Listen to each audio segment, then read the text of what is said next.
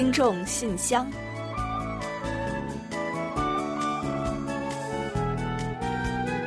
分享最新动态，聆听您的心声。听众朋友们好，我是李璐，欢迎您收听《听众信箱》节目。嗯，听众朋友大家好，我是婉玲，非常高兴呢，又时隔一周准时跟大家相会在这里了。上周呢，我们刚刚庆祝完韩广中文广播开播五十九周年的生日。嗯，是的。本次呢，内容特辑啊，征集受到了广大新老听友们的热烈支持。那托大家的福，活动呢圆满结束了。在此呢，再一次的向所有的听众朋友们表示由衷的谢意。嗯，非常感谢大家的支持。那从本期节目开始呢，我们又将迈向新的征程了。也请听友们继续支持我们，跟我们一起同行哦。那都说好的身体是革命的本钱嘛。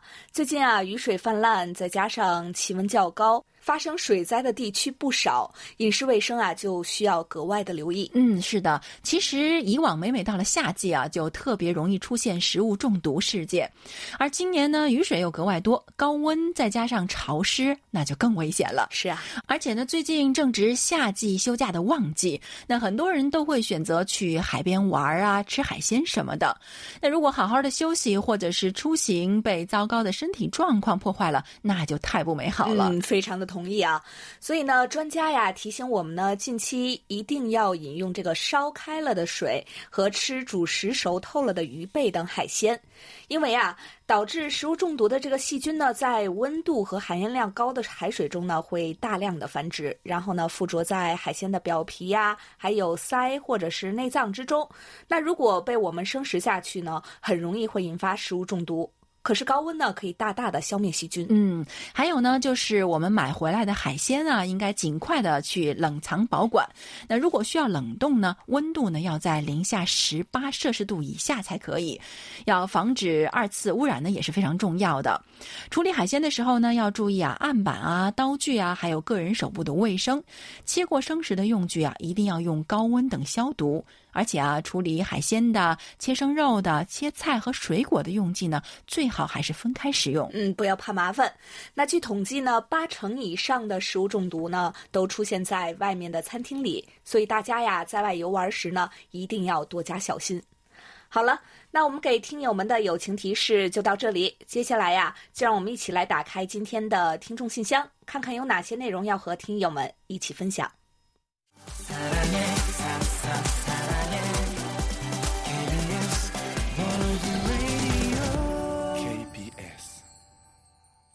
好的，欢迎回来。您正在收听的是韩国国际广播电台的听众信箱节目。首先呢，我们还是来预报一下今天节目都为大家准备了哪些内容。我们本期节目呢，仍然是设有韩广动态、来信选读和生日祝福等几个小栏目。在生日祝福环节中呢，我们要为大家带来的是楚昌荣听友分享的人生感言。之后呢，会为过生日的朋友们送上一首好听的韩文歌曲作为祝福。在生活的发现栏目中，我们将为大家介绍的是流畅听友提供的生活常识、三伏天的禁忌和注意事项。在随后的专题讨论环节中呢，我们将和大家继续就八月份话题远程办公的可行性和利弊来进行讨论。嗯，另外呢，在有问必答环节中啊，易贤将回答卢焕丽听友关于韩广中国语广播开播五十九周年大事记的问题。节目的尾声呢，仍将是我们的点歌台栏目，到时候啊，朱坚平听友点播的一首歌曲呢，我们会为您送上。好了，节目呢，我们就先预告到这儿，欢迎您继续收听。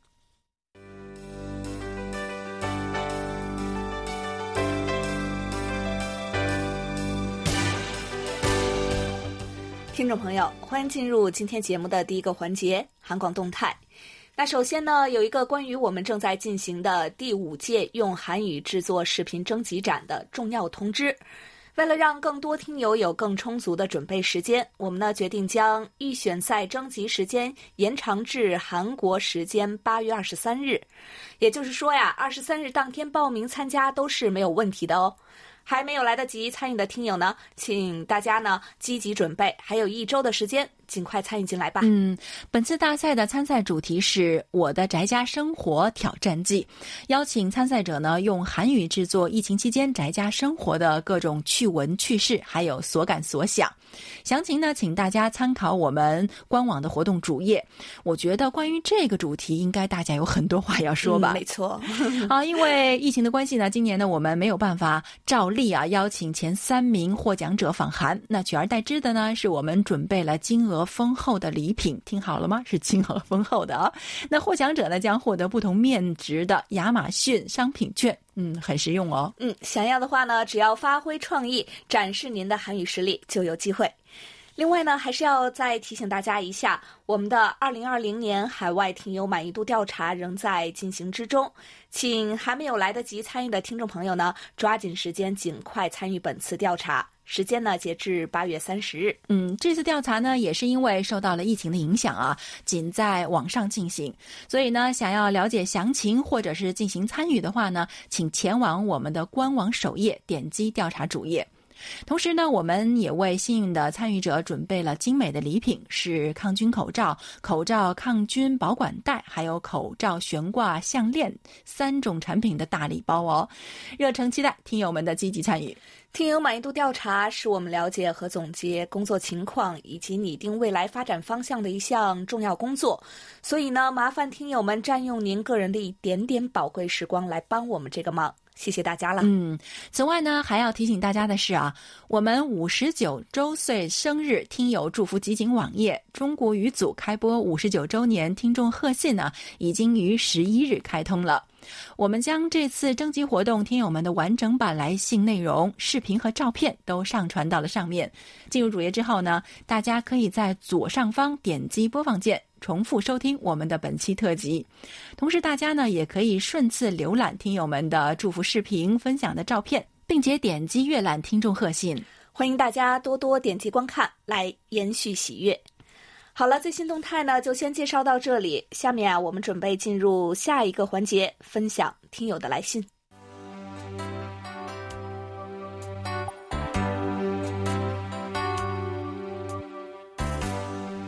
听众朋友，这里是来信选读时间。在分享听友们的来信之前呀，我们呢也在搞一个关于有问必答的征集吧。如果呢您对韩国方方面面有想要了解的话呢，都可以随信发来您的问题，我们呢将请易贤在有问必答环节中为您解答。嗯，同时呢也要提醒听友们，在来电邮的时候啊，一定不要忘了注明您的真实姓名、详细地址等联系方式，以便我们登记和联系。另外啊，如果您想要发送的是纸质的信件，也请您尽量的直接寄送至我们的韩国邮箱。地址呢，稍后会在点歌台环节再进行介绍。好，那接下来呢，我们就来分享一下今天的第一封来信吧。嗯，好的。那我们在上期呢，韩广中文广播第五十九周年特别节目中啊，跟大家一起分享了好多好多的祝福。那当时也说过啊，收到的祝福太多了，也让我们有了一个非常幸福的苦恼，到底该怎么取舍？那最后呢，还是在大家的支持下呢，我们终于做出了一期非常饱满的节目。不过没想到的是啊，虽然节目呢已经播出了，八月十日呢已经过去，还是又陆陆续续的收到了一些朋友们晚来的祝福。那下面这封信啊就是其中之一。尊敬的韩广中国语节目组，我是赵亚东，在这里呢祝韩广中文广播生日快乐，天天快乐。非常抱歉啊，因为公司搬家，工作也太忙了，所以没有来得及在二号之前送上中国语开播五十九周年的祝福。时间过得真快，转眼韩广中国语组呢已经迎来了五十九岁的生日。我是上世纪九十年代偶然听到韩广中国语组的节目的，转眼也快三十年了。感谢韩广，一方面呢通过你们的广播。让我认识了韩国，喜欢上了韩国。另一方面，正如一些老朋友们知道的，近些年呢，我也一直在做着一些韩中相关的工作。从2014年仁川亚运会的网络记者，到2018平昌冬奥会的邀请探访场馆，从18年开始呢，我已经做了三年的韩国海外文化红报院的名誉记者，见证了我与韩国的这难得的缘分。二零二零年，新冠疫情影响全球。我写的记录中韩两国从政府到民间守望相助的文章，被韩宣网翻译成了韩语和英语发表。也正是这篇文章，让我在今年四月的新一届名誉记者发对仪式上呢，和来自全球各个国家共十名名誉记者呢，被评为了优秀记者，还收到了来自青瓦台的礼物。是文在寅总统的演讲、英韩双语两本文集，以及第一夫人金正淑女士签名的感谢卡。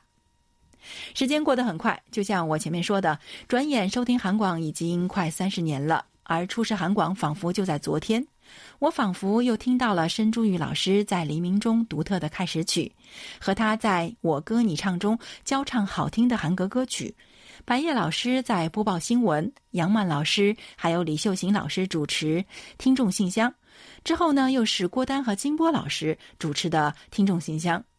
我仿佛又听到了小南老师在主持韩国点滴，宋瑶老师主持青年广场，徐敏和葛长刚老师在播送统一之路。最后，所有的祝福化成一句话：祝福韩广中国语开播五十九周年。也祝愿韩广中国语组工作过的所有老师身体健康。未来的日子，让我们继续有韩广中国语广播相伴，幸福到永远。嗯，好的，非常感谢赵亚东听友的这份真诚的祝福啊！这么重要的日子，当然少不了您这位忠实听众的祝福了。那我想呢，很多听友呢也都已经知道赵亚东听友了。他不仅是我们韩广的热心听众，最近这些年呢，就像他刚刚说的呢，一直在做着跟韩中相关的工作。那前段时间呢，还被评为了这个啊名誉记者，很很厉害的。而且今年写的文章呢，居然也已经被韩宣网呢翻译成了韩语和英语发表。另外呢，他还非常高兴的写信告诉我，刚才说了，说他收到了这个来自清华台的礼物啊。那我们在这里也恭喜您。那您为韩中友好交流，还有我们韩广大家庭所做的一切呢，都值得点赞。感谢您的支持和付出，希望今后呢能多写信来，我们也在这里静候您的更多的佳音。嗯，好的，谢谢赵亚东听友。接下来呢，这份祝福呀，来自天津市的王丽听友。他说：“韩广各位朋友，你们好！八月十日迎来韩广中国语广播开播五十九周年，我在此热烈祝贺中国语广播生日快乐！感谢韩广伴我走过青春岁月，让我熟知韩国、认识世界、了解天下风云。感谢韩广教我学会韩语，领略又一个奇妙多彩的世界。”感谢韩广这座友谊之桥，让我结识天南海北的听友，互相学习，互相帮助。在变幻的时代风云里，不变的是我们与韩广的真情，让我们的心贴得更近，让我们的手拉得更紧。祝韩广继续引领国际广播潮流，成为更多听众和网友的知己。祝各位万事如意，健康快乐。好的，谢谢王丽听友为我们带来的生日祝福啊。您呢也是多年来一直陪伴我们的一位老听众了。那每每回忆起您和我们之间的一些故事啊，组里的员工们呢都有很多话要说啊。我们记得呀，您呢是一位非常有才华的朋友，自学了很多的知识，当然呢也包括韩语，非常的厉害。对韩国文化呢，想必也是了解甚多。那也希望呢，今后有机会和您做更多的探讨。呃，说起来呢，王丽听友和我们相知相伴了许多年嘛，每年的监听员中啊都有您的身影，每周的收听报告呢，我们也一定会看到您熟悉的名字。那就像您所说的，您呢也和很多听众朋友们都成为了好朋友，经常呢也会有听友啊在点歌送祝福时呢提到您的名字，我们呢也为大家的友情所动容和开心。也希望啊，今后各位老朋友们继续一起来收听韩广交流韩广，通过电波这个平台凝聚情谊，汇集温暖。好，再次感谢王丽听友。嗯，好的，感谢王丽听友啊。哎，不知道您的韩语是不是更有进步了呢？所以我刚才想啊，您可以参加一下我们的二零二零用韩语制作视频大赛，那咱也拿个大奖怎么样呢？好了，这里呢还有一封小短信呢，也送上了迟来的祝福，来自我们的老朋友上海的朱坚平。他在信中是这么说的：“由于最近呢忙于房屋的置换，占据了我太多的时间，因此无暇参加柜台的一系列活动。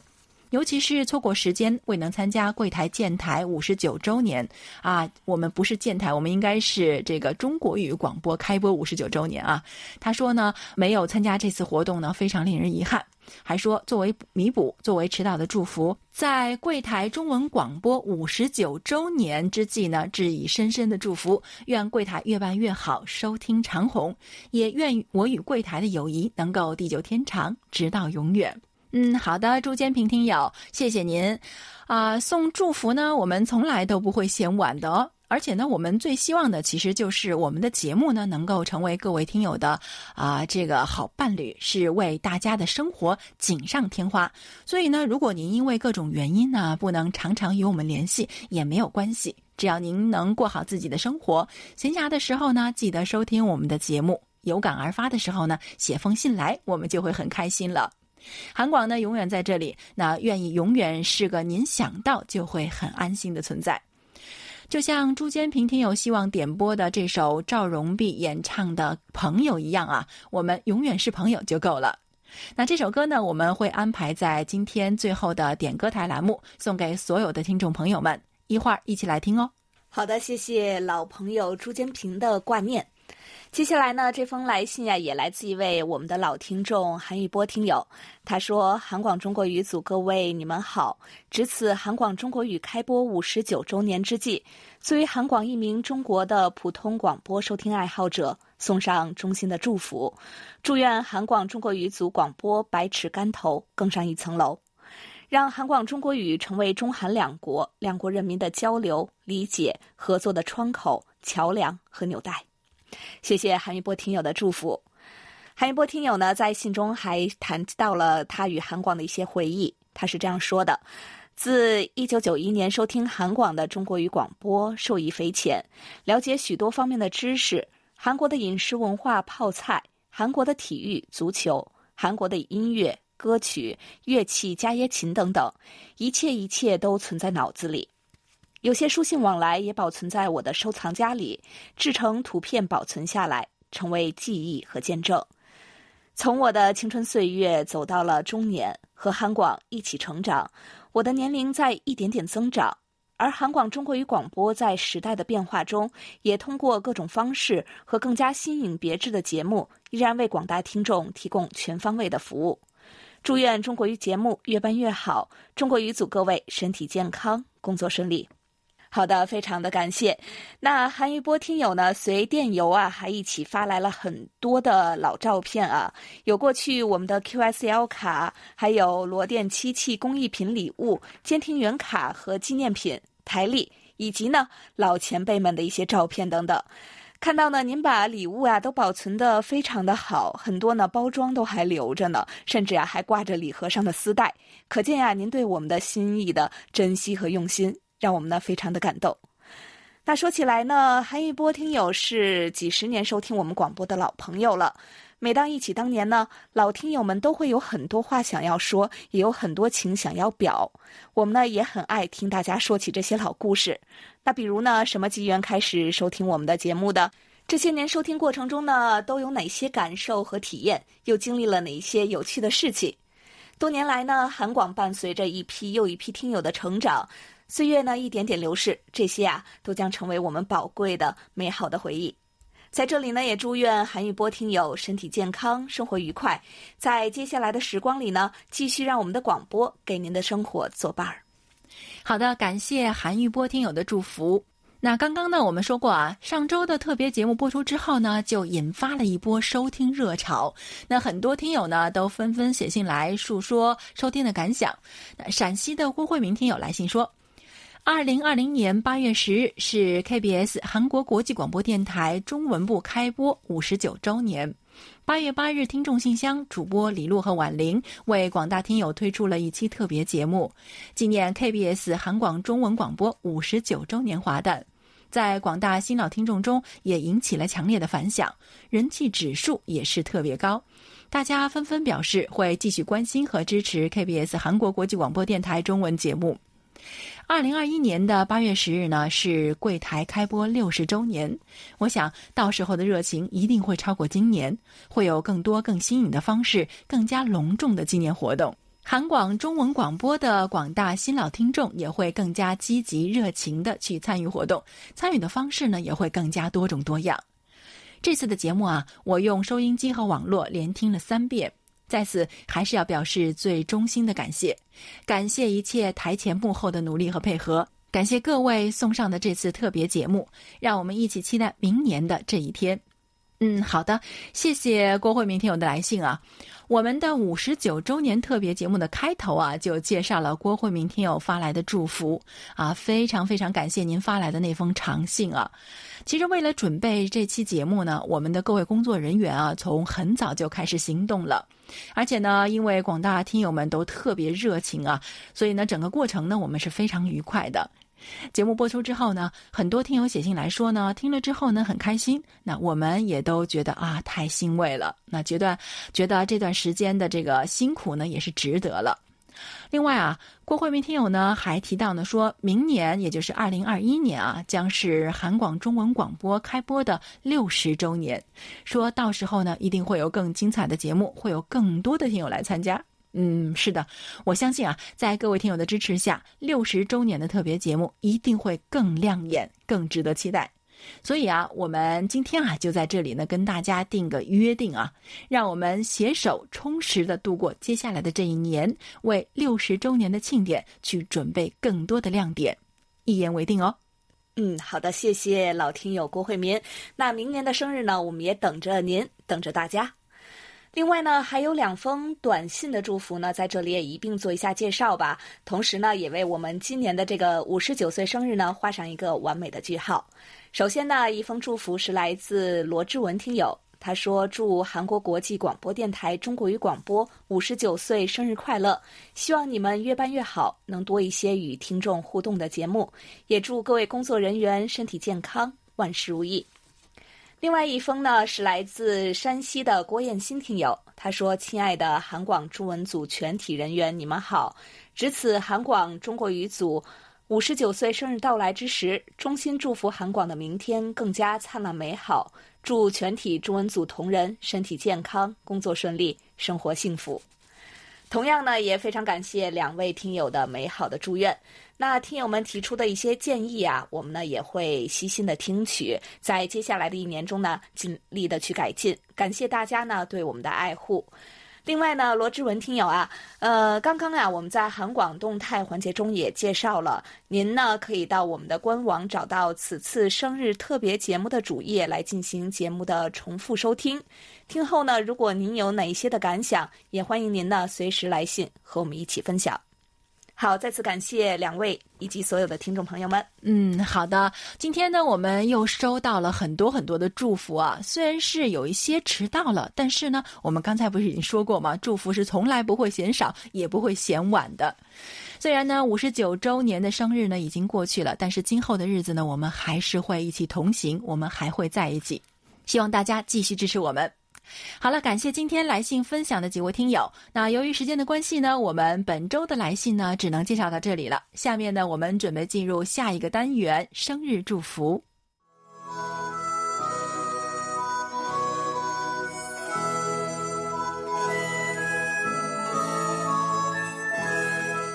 每个生命都是独特且美丽的，组合在一起，共同谱写出了一曲婉转动听的生命之歌。此时此刻，在韩广这个大家庭里，让我们把最真诚的祝福送给您。欢迎来到生日祝福。首先呢，我们送给即将过生的听友们一段由安徽省楚昌荣听友分享的人生感言。感悟：人这辈子，拼钱拼权都不如拼人品，比房比车都不如比良心。一份好的人品，一颗好的良心。能为您积攒福气，带来好运，因为人品正，众人敬；有良心，众人惜。好的，感谢婉玲，也感谢楚昌荣听友同我们分享这段人生感言。就让我们呢都做一个有良心、人品端正的人，这样啊，我们也会得到更多人的喜爱和尊敬。好的，接下来呢，我们就把这首由 Epic 演唱的《雨伞》送给八月十五日到八月二十一日过生日的听众朋友们。愿各位呢，在自己的路上能够任性前行，下雨的时候都会有人为您打伞，撑出一片晴朗的天空。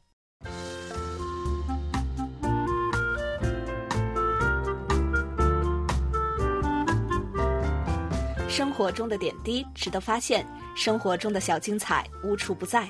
让我们做您的小助手，带您去了解生活中那些您不熟识的小窍门、小秘诀，给您的日常多一点温馨的提示。欢迎大家进入生活的发现。三伏天呢，是一年当中最热的时候。在三伏天的时候呢，也是有一些讲究和禁忌的。所以呢，今天呢，我们就借黑龙江省流畅听友提供的内容来为您介绍一下。嗯，首先呢是忌讳不开窗通风啊。三伏天呢，不少人因为怕热会闭窗室内吹空调，但是啊，潮湿闷热、通风差的室内呢，易引发中暑不说，而且呢，使用空调不开窗换气，空气质量啊会变差，反而呢会致病。每天啊，应该确保开窗通风两次以上，每次在十五到三十分钟。嗯，是的。第二点呢，就是忌讳呢只吃水果。在三伏天的时候呢，身体出汗多，消耗也大，就比较容易疲劳，有没胃口。所以呢，很多人就选择，哎呀，干脆只吃点果蔬算了。但是啊，您如果吃不好的话，营养就不够，免疫力就会降低，就有可能导致各种疾病的。所以啊，果蔬呢的确是不能少，但是呢，同时蛋白质也一定要有，谷物呢也是不能少的。嗯，第三个忌讳呢是冷风对着吹，颈椎对着空调吹，使颈背部肌肉受寒，造成颈部持续痉挛、后背酸痛等。室内的空调温度啊不应该低于二十六摄氏度，肩背部不要直接对着空调，或者呢，您可以搭一个披肩。嗯，没错。其实呢，我们如果在空调房里边工作的话呢，这个开衫啊，或者是披肩呢，都是必备的单品的。那第四点呢，就是忌讳大口的急喝水，这样呢对心脏不好。因为如果大口大量的喝水的话，水分呢就会快速的稀释血液，使血量增加，加重心脏的负担。那对于冠心病患者呢，是尤为危险的。所以啊，每次喝水呢，不要超过二百毫升，以温开水是最佳的，也不要等到口渴的时候再喝水，而应该呢少量的多次补水，这样呢才会比较好一些。嗯，另外呢，要忌冷饮不离手，冰淇淋冷饮适当吃啊会解暑，但是呢大量吃则会伤身，少喝冷饮，就像我们刚刚说的，白开水啊才是解暑的最佳饮品。嗯，还有呢，就是不要直接去冲冷水澡。那人体呢，经过冷水的刺激呢，会产生心跳加速啊、血压升高，还有肌肉收缩，还有精神紧张等等一系列的刺激反应，那对心脏和血压产生不利的影响。还有就是要记住啊，在运动完之后呢，最好要先休息三十分钟，待身上的热量散发之后，或者呢是用毛巾擦拭之后呢，再洗澡。水温呢也不要太高了，大概保持在三十六度到三十九度，应该是比较好的。嗯，另外呢，夏天呀还应该适当的出一出汗，养生呢要适应大自然的规律，该出汗时就要出汗，因为出汗呢既能排走体内的毒素，又能调节体温。傍晚时分呢，不妨出门走一走，不要整天啊泡在空调房里。微微出汗呢，对身体反而会有好处。嗯，再有呢，就是尽量的要午休一下。三伏时节呢，应该是晚睡早起，但是啊，这个晚睡啊，千万不要想好了，那我就熬夜吧，可不是这样啊。最好应该是在二十四点前睡觉。那因为天气炎热，睡眠呢会受到一定的影响，所以呢，建议啊，有条件呢，最好是睡一个午觉。这样的话呢，也能有效的去预防心脏疾病的发生。那午睡呢，也不要睡得太长了，大概十五到三十分钟就是最好的。之后呢，你也可以轻微的活动一下，喝一杯水。以稀释血液的粘稠度。此外呢，还要注意调节自己的情绪，在情绪激动时啊，要理智的进行消解，通过转移注意力等方法呢，来消除怒气，使心情得以保持平静。好了，以上呢就是我们在今天生活的发现栏目中介绍的内容。也愿听友们呢都度过一个心平气和、舒舒服服的三伏天。在此呢，特别感谢刘畅听友的精彩分享。Negro Radio.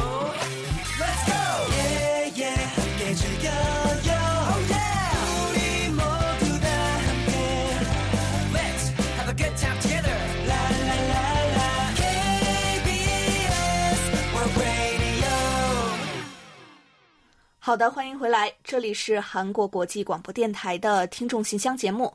下面我们准备进入今天的专题讨论，就八月份的话题分享听友们的观点。嗯，在此之前呢，我们要先来预告一下九月份的讨论话题内容。近期啊，种族歧视问题以及引发的各种冲突呢，在全球范围内不断的发酵。所以呢，请您谈谈一下您对于相关问题的一些看法。每月详细的讨论话题内容，您呢可以前往我们的官方网站，找到听众信箱网页专题讨论板块来进行查阅。欢迎广大听友呢一同和我们分享您的看法。参与的听友啊，将有机会获得一份精美的礼品。嗯，好的。接下来呢，我们介绍一下本期的呃讨论话题啊。那本月的话题呢，灵感来自于我们的梅林听友啊，非常感谢您哦。那话题是这样的：远程办公在技术上呢早已不成问题，但是呢，在疫情爆发之前呢，始终没能成为潮流。疫情是否会成为推动职场文化革命的催化剂？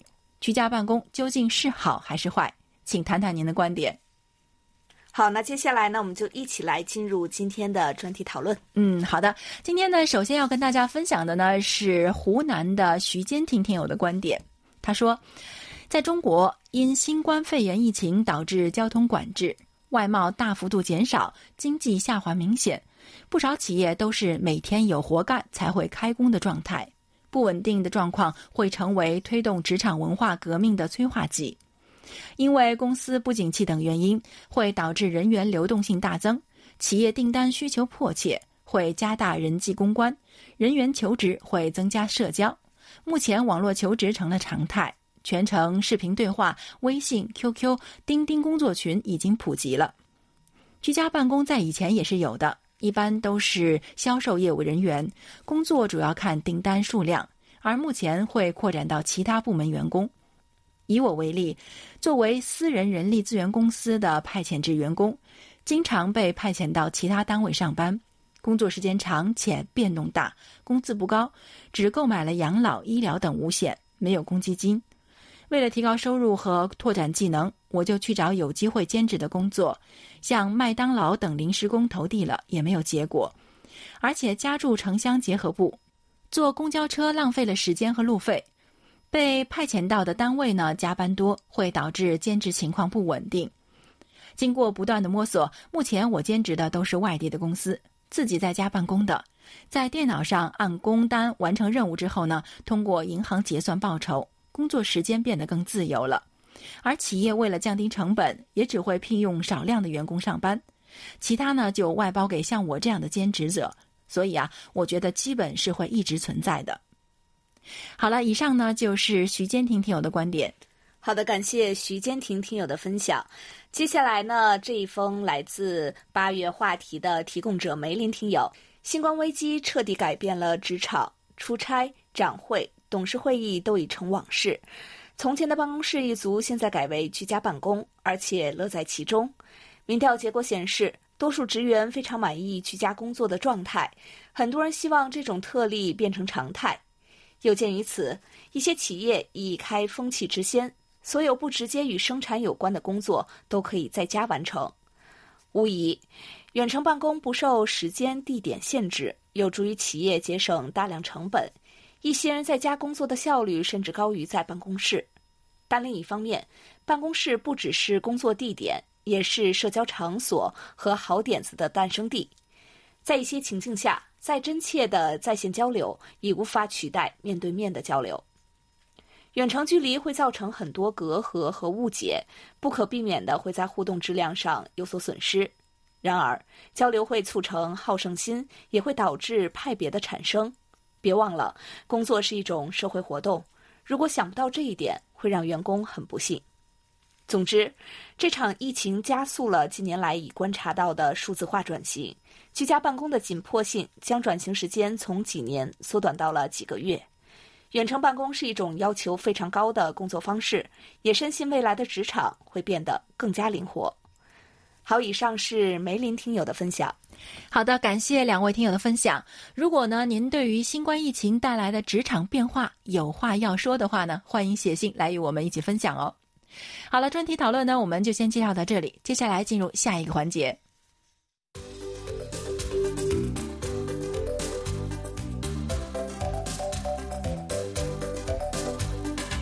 有问必答。今天我们请易贤来回答北京卢欢丽听友提出的问题。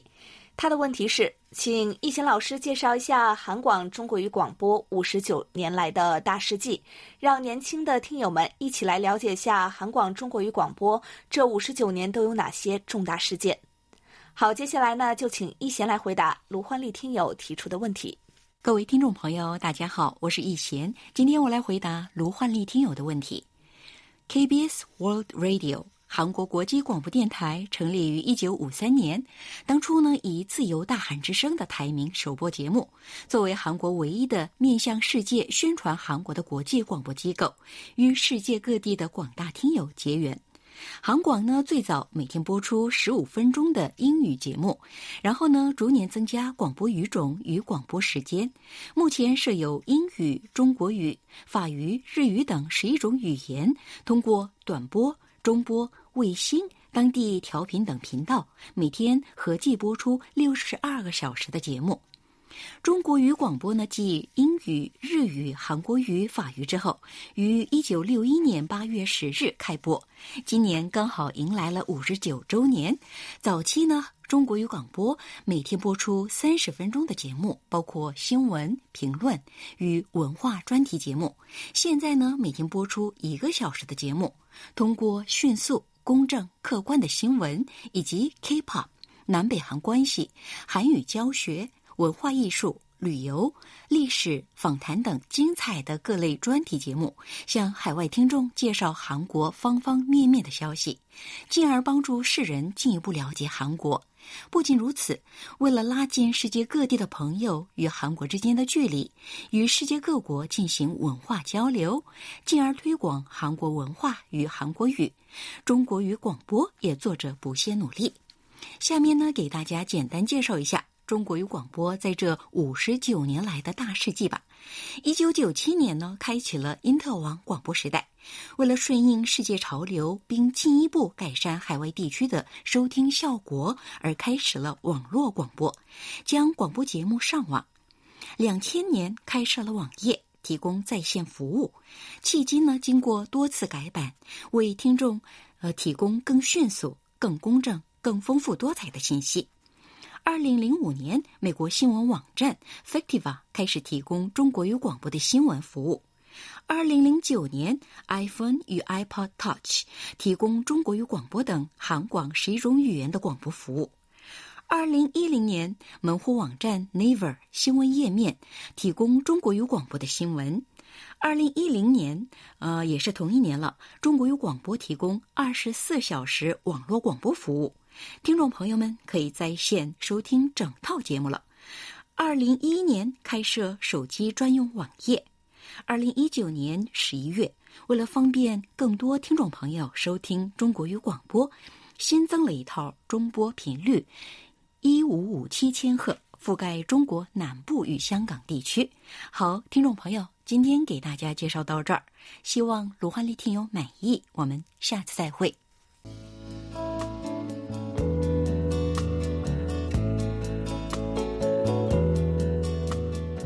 节目最后是点歌台栏目。刚刚呢，我们在来信选读环节中啊，也介绍了朱建平听友呢希望点播一首歌曲。他这次呢希望点播的是韩国歌星赵荣弼演唱的《朋友》，希望呢把这首歌献给韩广中文广播电台五十九周年和韩广的听众朋友们。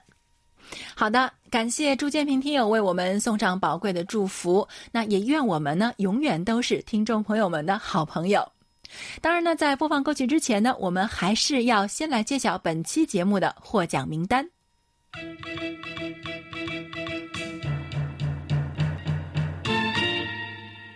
本期的幸运听众奖品呢，我们送给老听友韩玉波；本期热心听众奖品啊，我们送给另一位老朋友朱建平。感谢两位听友呢为我们送上生日的祝福。嗯，恭喜两位了。那本期的参与奖奖品呢，我们要送给的是发送在线收听报告的吕元浩听友，以及为我们发来生日祝福的老听友郭艳新，感谢你们。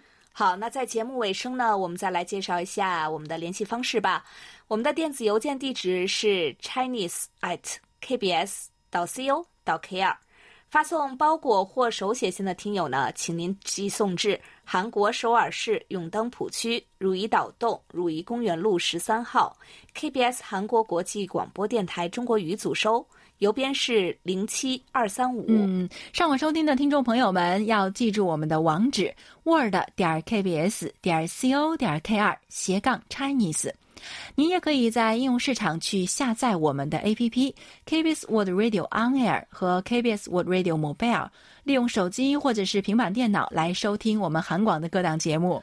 好了，听众朋友，那到这里呢，本期听众信箱节目就在赵荣碧演唱的《朋友》这首歌曲中结束了。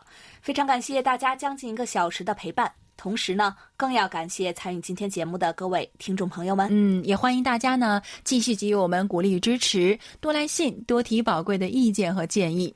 还有呢，也要再次提醒大家一下，我们的二零二零用韩语制作视频征集展呢，就要到二十三号，也就是还剩下一周的时间了，对吧？嗯大家一定要抓紧时间支持。另外呢，海外听友满意度调查呢是截止到八月三十日，别忘了我们一直在这里等待着您的回馈哦。好了，到这里呢，我们韩国国际广播电台一个小时的中国语节目呢，全部播送完了。主持人婉玲和李璐在韩国首尔，祝大家周末快乐，我们下周再会。